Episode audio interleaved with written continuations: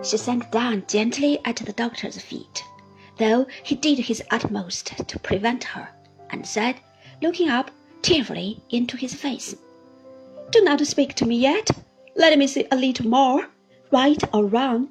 If this were to be done again, I think I should do just the same. You never can know what it was to be devoted to you, with those old associations to find that anyone could be so hard as to suppose that the truth of my heart was battered away, and to be surrounded by appearances confirming that belief. I was very young, and I had no adviser. Between mamma and me, in our relating to you, there was a wide division. If I shrunk into myself, hiding the disrespect I had undergone, it was because I honored you so much, and so much wished that you should honor me. Annie, my pure heart, said the doctor. My dear girl. A little more, a very few words more. I used to think there were so many whom you might have married, who would not have brought such charge and trouble on you, and who would have made your home a worthier home. I used to be afraid that I had better have remained your pupil and almost your child. I used to fear that I was so unsuited to your learning and wisdom if all this made me shrink within myself, as indeed it did, when I had that to tell, it was still because I honored you so much, and hoped that you might one day honor me. That day has shone this long time, Annie, said the doctor, and can have but one long night, my dear. Another word I afterward meant, steadfastly meant, and proposed to myself to bear the whole weight of knowing the unworthiness of one to whom you had been so good. And now a last word, dearest and best of friends, the cause of the late change in you, which I have seen with so much pain and sorrow, and have sometimes referred to my old apprehension, at other times to lingering suppositions nearer to the truth, has been made clear tonight, and by an accident I have also come to know tonight the full measure of your noble trust in me, even under that mistake.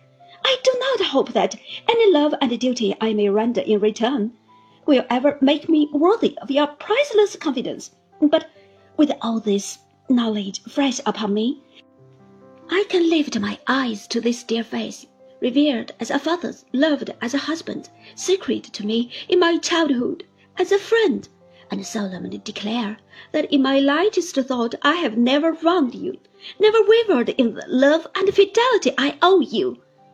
She had her arms around the doctor's neck, and he bent his head down over her, mingling his grey hair with her dark brown tresses. Oh, hold me to your heart, my husband. Never cast me out. Do not think or speak of disparity between us for there is none, except in all my many imperfections. Every succeeding year, I have known this better, as I have esteemed you more and more. Oh, take me to your heart, my husband, for my love was founded on a rock, and it endures. In the silence that ensued, my aunt walked gravely up to Mr. Dick, without at all hurrying herself, and gave him a hug and a sounding kiss, and it was very fortunate, with a view to his credit, that she did so, for I am confident that I detected him at that moment in the act of making preparations to stand on one leg, as an appropriate expression of delight. You are a very remarkable man, Dick, said my aunt, with an air of unqualified approbation, and never pretend to be anything else for I know better. With that, my aunt pulled him by the sleeve and nodded to me, and we three stole quietly out of the room and came away. That's a settler for our military friend, at any rate, said my aunt, on the way home. I should sleep the better for that if there was nothing else to be glad of. She was quite overcome, I am afraid, said Mr. Dick, with great commiseration. What? Did you ever see a crocodile overcome? inquired my aunt.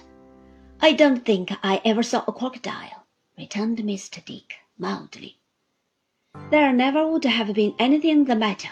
if it hadn't been for that old animal, said my aunt with a strong emphasis.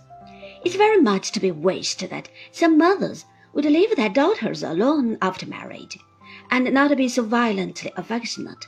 They seem to think the only return that can be made them for bringing an unfortunate young woman into the world.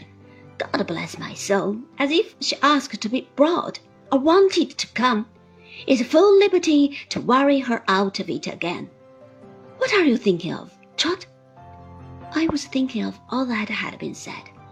My mind was still running on some of the expressions used.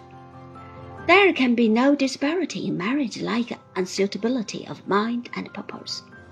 The first mistaken impulse of an undisciplined heart. My love was founded on a rock, but we were at home, and the trodden leaves were lying underfoot, and the autumn wind was blowing.